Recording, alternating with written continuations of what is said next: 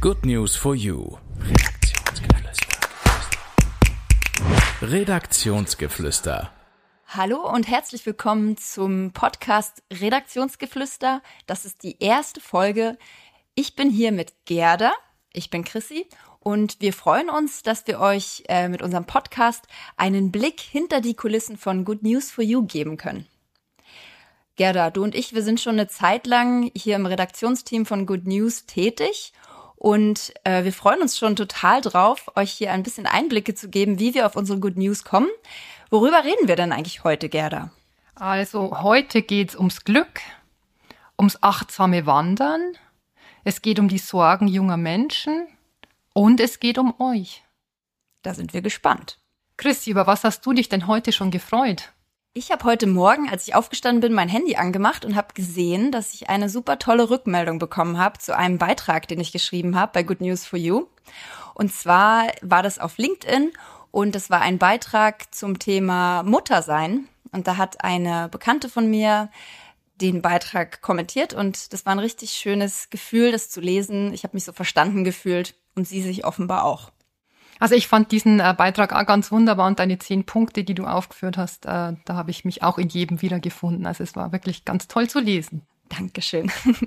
Und worüber hast du dich schon gefreut heute, Gerda? Ich habe mich heute gefreut, äh, dass zwischen den Regenpausen äh, alles so grün draußen war. Nach diesen letzten Sommern, die ja wirklich so heiß waren und alles nur noch irgendwie braun war, ist es so ganz, äh, finde ich, ungewöhnlich, dass auf einmal alles so ganz intensiv grün ist und so ganz äh, intensiv wächst. Also ich komme mir fast vor wie im Dschungel, wenn ich irgendwie in dem Park unterwegs bin. Und äh, über das habe ich mich total gefreut, dass die Natur gerade wieder so auflebt. Ja, das ist gut, dass du das sagst, weil tatsächlich habe ich die ähm, Beobachtung auch gemacht in der letzten Zeit, als ich unterwegs war, dass alles so grün ist. Ja, Wahnsinn. Das ist man gar nicht mehr so gewöhnt vom Sommer. Ja, also ich glaube, das ist vielleicht der Normalfall, aber wir empfinden es jetzt einfach schon als ungewöhnlich. Genau. Ja. ja. Ja, Gerda, dann würde ich sagen, wir starten einfach mal mit unserem ersten Beitrag, über den wir sprechen. Du beziehungsweise dein Sohn hat nämlich einen super tollen Beitrag, eine Filmrezension geschrieben über den Film Bigger Than Us. Das ist ein Dokumentarfilm, der erzählt von sieben jungen Menschen, die für eine bessere Zukunft kämpfen. Für mehr soziale Gerechtigkeit, fürs Klima, Seenotrettung, das sind so die Themen vom Film. Wie kam es denn dazu, dass dein Sohn Cosimo darüber jetzt die Rezension geschrieben hat? Also er hat ja schon öfter für Good News for You Beiträge geschrieben und äh, der Film behandelt einfach Themen, äh, die äh, ihm auch ganz wichtig sind und die ihn vielleicht auch manchmal äh, beängstigen, wenn er, wenn er in seine eigene Zukunft blickt. Äh, und dieser Film zeigt aber auch Lösungsansätze oder zeigt Beispiele, was man als, als Einzelner tun kann, um sich äh, gegen Ungerechtigkeit ähm, einzusetzen zum Beispiel. Und das, glaube ich, war ein Grund, wieso er diesen Film gerne besprechen wollte.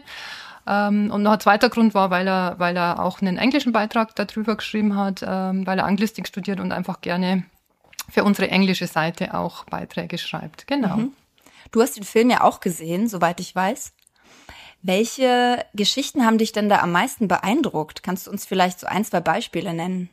Also ähm, es gibt eine indonesische äh, Jugendaktivistin Milati und die äh, besucht äh, auf der ganzen Welt andere Aktivisten und Aktivistinnen ähm, und äh, kommt mit denen ins Gespräch und interviewt die. Ähm, und da gibt es zum Beispiel einen jungen äh, Mann, Mohammed, der hat mit zwölf Jahren ähm, angefangen, eine Schule zu gründen in einem Flüchtlingslager. Wahnsinn. Also mit zwölf. Es ist unfassbar, Verrückt. ja.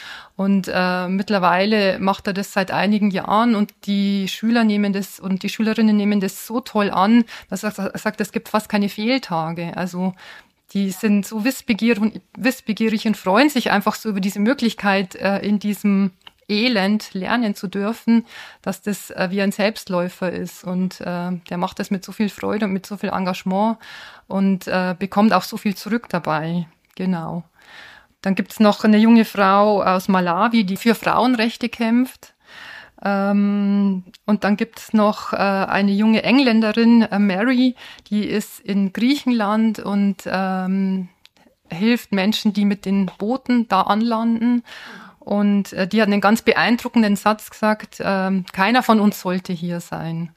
Ähm, also sie weiß ganz genau, dass das nicht der Ort ist, an dem sie sein sollte. Sie sollte studieren, sie sollte, keine Ahnung, vielleicht irgendwann eine Familie gründen, aber es ist halt sonst niemand da oder äh, es ist halt ihr ein Anliegen, äh, da zu helfen, obwohl sie weiß, dass sie die Menschen, wenn die da anlanden und wenn sie die erst betreut hat, die kommen in ein Flüchtlingscamp und da sind sie erstmal auf lange Zeit einfach mal in auch wieder in Verhältnissen ähm, untergebracht, die nicht unbedingt menschenwürdig sind. Ja. Ja, und trotzdem, trotzdem engagieren sich diese jungen Menschen. Ja, toll. Super. Und ähm, diese Sorge um die Welt, oder beziehungsweise um die Zukunft der Welt, die scheint jetzt gerade im Moment sehr, sehr viele junge Leute umzutreiben. Wie sieht es denn dein Sohn? Also mein Sohn ähm, ist natürlich da auch äh, sehr eingeschüchtert oft, wenn er wenn er sich äh, ansieht, äh, wie Wahlen wieder ausfallen, wie irgendwelche Klimagipfel ausgehen, wie wenig äh, unsere Regierung äh, wirklich auf den Weg bringt. Ähm, also mhm. er denkt natürlich immer, es ist sehr viel mehr möglich. Mhm. Äh, und insofern ist äh, dieser Film oder äh, so Filme, ähm, die einfach so positive Beispiele zeigen, einfach gut, weil, weil ja. das wieder Hoffnung weckt. Ja.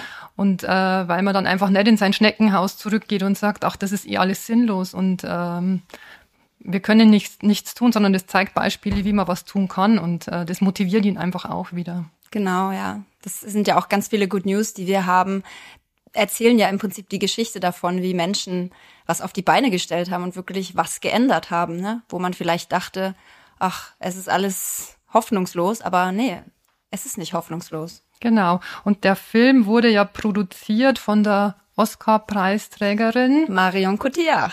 Genau. Also das heißt, die hat auch, ähm, der, der Film hat auch eine ganz große Fürsprecherin. Ja. Die setzt sich schon seit 20 Jahren äh, für Projekte ein, äh, die das Thema soziale Gerechtigkeit und auch Ökologie ähm, zum Thema machen.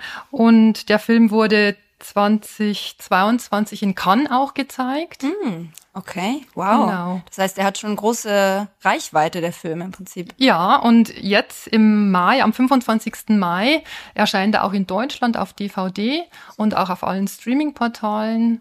Also eine große Empfehlung, diesen Film anzusehen. Ja, das werde ich dann auch mal machen am 25. Mai. Ja, und vielleicht äh, geht man dann auch ein bisschen glücklicher raus, als man zuvor äh, war. Und Glück ist ja auch ein Thema, äh, mit dem sich ein Beitrag von dir beschäftigt. Ja, das stimmt. Den äh, Psychotherapeuten Steffen Landgraf interviewt, mhm. der ein Buch äh, veröffentlicht hat, die Glücksbibel. Ja. Was steckt denn da dahinter? Ja, also erstmal der Steffen, das ist ähm, ein Papa aus dem Kindergarten meines Sohns. Also unsere zwei Söhne sind sehr gut befreundet.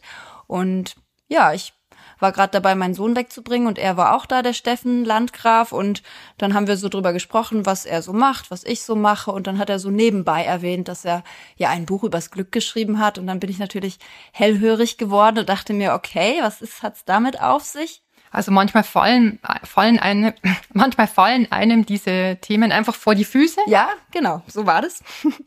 Und dann dachte ich mir, ja gut, dann ähm, sollten wir auf jeden Fall ein, ein Interview darüber führen. Und das war dann richtig spannend zu sehen, denn wir haben ja gerade über den Film Bigger Than Us gesprochen und da geht's ja auch so ein bisschen drum, dass diese jungen Menschen sich einfach Sorgen machen um die Welt. Und das war auch der Ausgangspunkt für die Glücksbibel bei dem Steffen Landgraf. Es ging nämlich drum, er ist äh, Psychotherapeut und hat einfach in seiner Praxis gesehen, dass ganz viele Menschen sich einfach Sorgen machen. Und das sind nicht nur junge Leute, das sind auch Familien. Also eigentlich sehr, sehr viele Menschen. Und er sieht es halt in seiner Praxis, dass, dass viele damit ein Problem haben und nicht so genau wissen, wie geht's jetzt eigentlich weiter, was ist, das, was bringt die Zukunft, ja. Und ähm, aus dieser Motivation heraus hat er dann letztlich auch das Glück näher beleuchtet. Also wie kann man glücklich werden, mentale Gesundheit erhalten oder beziehungsweise bekommen. Ähm, und ich fand dieses Buch, er hat es mir dann auch gegeben, ich fand es wirklich sehr erhellend. Ja, es ist ja so, also zumindest im Interview habe ich das gelesen, dass er ähm, Psychologie, Psychologie studiert hat, weil er selbst als Kind eine Krise erlebt hat den Mauerfall, genau. Und äh, ihn das so nachhaltig beschäftigt hat, dass er selber wissen wollte, was bringt den Menschen dazu, äh, mental gesund zu bleiben oder zu werden, eben nach einer Krise äh, und dann damit ein glücklicheres und zufriedeneres Leben zu führen. Äh, und ich glaube, der zeigt ja auch Beispiele von Glückshelfern in dem ja. Buch. Hast du da äh, irgendwelche Beispiele für uns? Ja, also ein Glückshelfer war die Selbstwirksamkeit. Also das bedeutet, er sagt, glückliche Menschen empfinden sich selbst als selbstwirksam. Also das bedeutet, dass man sich als kompetent wahrnimmt, als jemand, der die Fähigkeit hat, aktiv zu sein. Und das hat mich ziemlich beeindruckt und eigentlich leuchtet es auch ein. Also wenn wir das Gefühl haben, dass wir was verändern können, dass wir selber unser Leben in die Hand nehmen können und es steuern können, dann werden wir auf lange Sicht glücklicher. Und ich sehe das auch an meinem Sohn, der ist vier. Da ist natürlich ein ganz, ganz großer Drang nach Selbstwirksamkeit da. Also das zeigt sich, dass einfach der Mensch das braucht. Da, auch weil man dann nicht das Gefühl hat, dass man ohnmächtig den Bedingungen ausgesetzt ist, sondern dass man wirklich Sachen aktiv lenken kann. Da hat er zum Beispiel gesagt oder geschrieben, dass ähm, als Tipp jetzt, dass man konkrete Handlungen aufschreiben soll, die sein eigenes Leben besser machen könnten. Also das können total realistische Handlungen sein, welche die man wirklich umsetzen kann Tag für Tag. Das können auch total unrealistische Handlungen sein, aber dass man sie erstmal aufschreibt und dann nach und nach schaut, was kann ich davon umsetzen. Und was ich auch total spannend fand, er zitiert ja auch äh, eine Harvard-Studie, äh, da wurden mehrere hundert Menschen 75 Jahre lang begleitet. Mhm. Und äh, das Ergebnis oder eines der Ergebnisse war, dass ähm, für glückliches, zufriedenes und auch ein langes Leben Beziehungen sehr wichtig mhm, sind. Mhm. Das hat mich ehrlich gesagt überhaupt nicht überrascht. Ja? Hat dich das überrascht?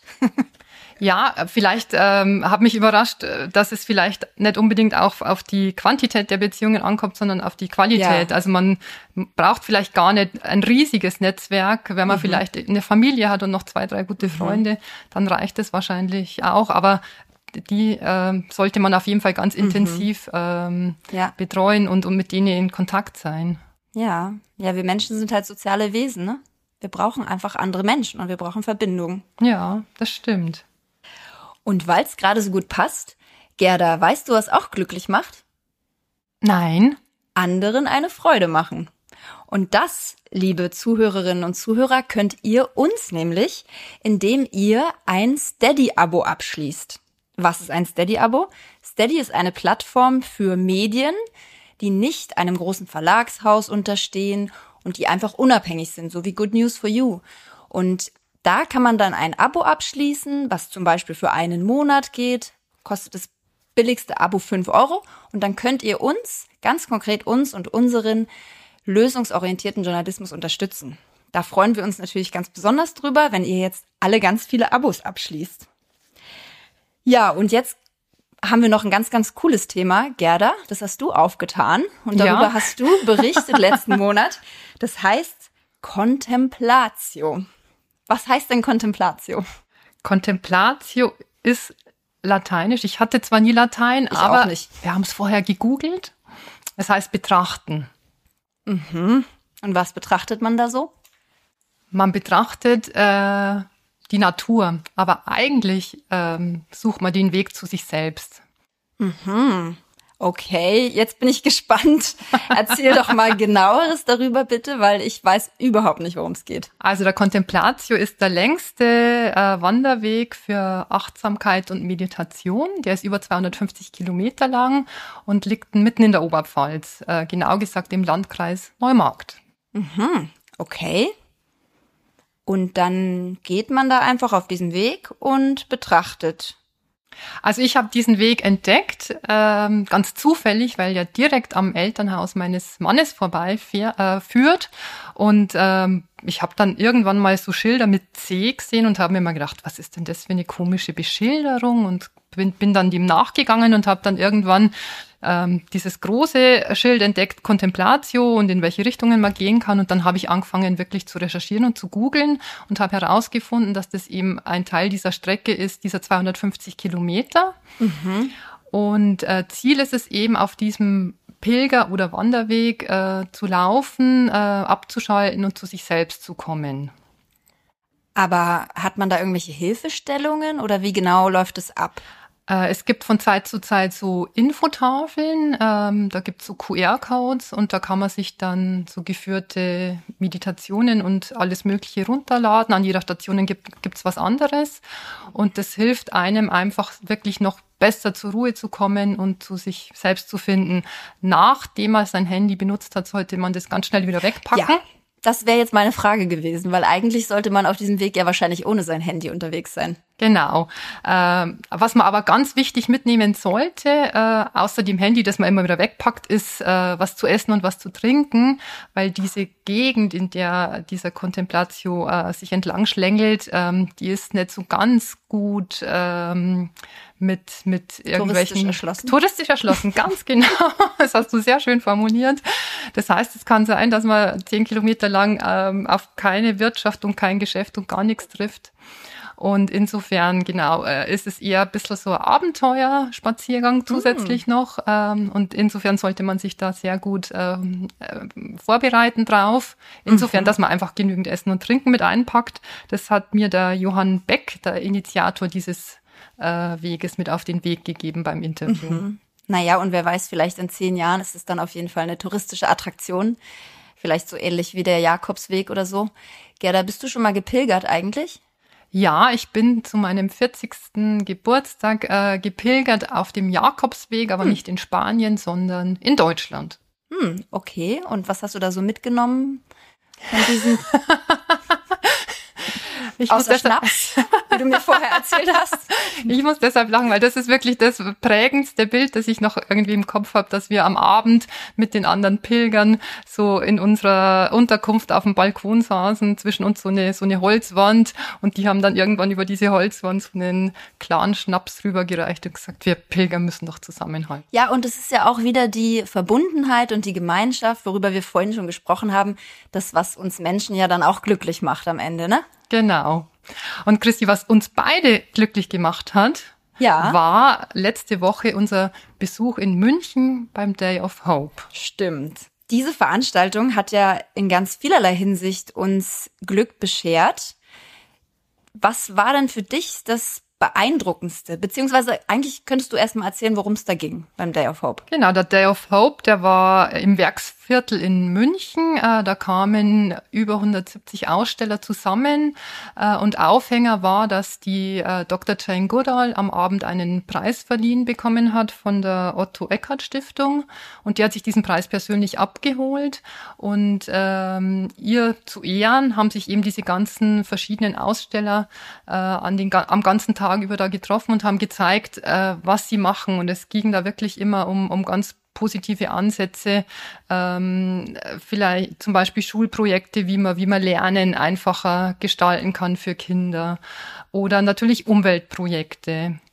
Oder halt auch wir mit Good, you, Good News for You waren auch vertreten mit einem Stand. Und mhm. wir haben auch mhm. den ganzen Tag über da Stimmen eingefangen und, und uns äh, umgeschaut, wie es den Menschen da vor Ort denn so geht und wie sich die an dem Tag fühlen. Ja, und du bist ja auch rumgelaufen und hast ganz viele interviewt. Was war denn so das tollste Erlebnis, was du dort hattest oder die tollste Stimme, die du einfangen konntest?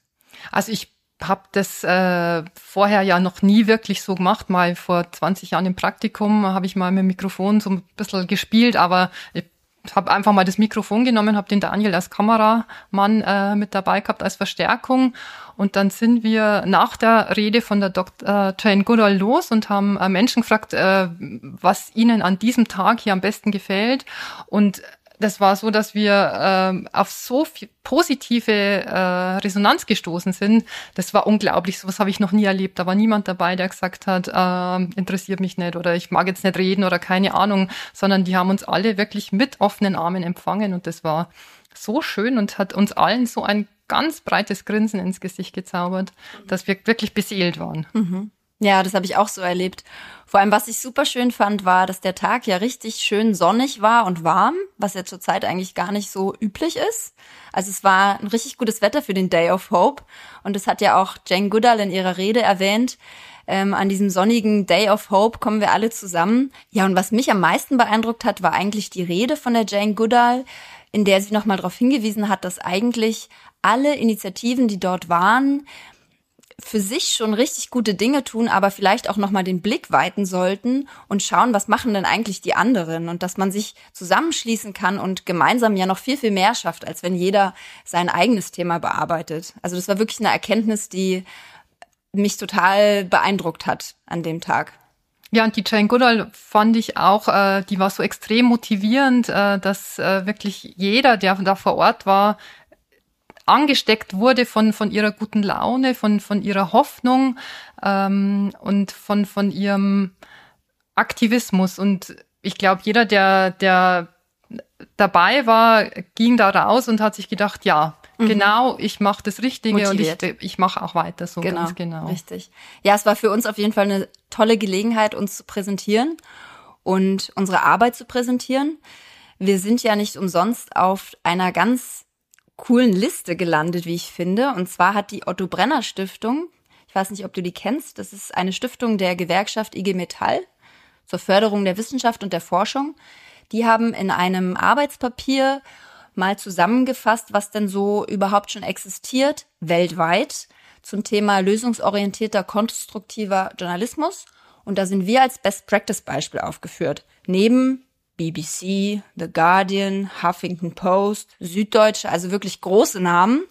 Und dann erscheinen wir da drauf. Also das fand ich schon toll, dass die uns da erwähnt haben und das war jetzt auch eine gute Gelegenheit, uns noch ein bisschen bekannter zu machen. Ja, und motiviert uns natürlich auch, da weiter dran zu bleiben und weiterzumachen und weiterhin äh, gute Geschichten zu recherchieren und darüber zu schreiben. Das war unsere erste Folge Redaktionsgeflüster mit Gerda und mir, Chrissy. Ich hoffe, es hat euch gefallen. Wenn ja, dann lasst uns doch gerne einen Like da. Wir sind zu finden auf Instagram, YouTube und LinkedIn. Und ihr könnt gerne auch unser Telegramm abonnieren. Das hat nichts mit dem Messenger-Dienst zu tun, sondern das ist unsere wöchentliche Post, die ihr immer Sonntagmorgen bekommt zum Frühstückskaffee dazu. Könnt ihr auf unserer Homepage finden. Und ich habe auch noch was. Was denn? Wenn ihr die Sonntagspost abonniert, dann verpasst ihr auch nicht unsere tausendste Good News, ja. die bald kommt. Also dann, tschüss und bis zum nächsten Mal. Ciao, bis bald.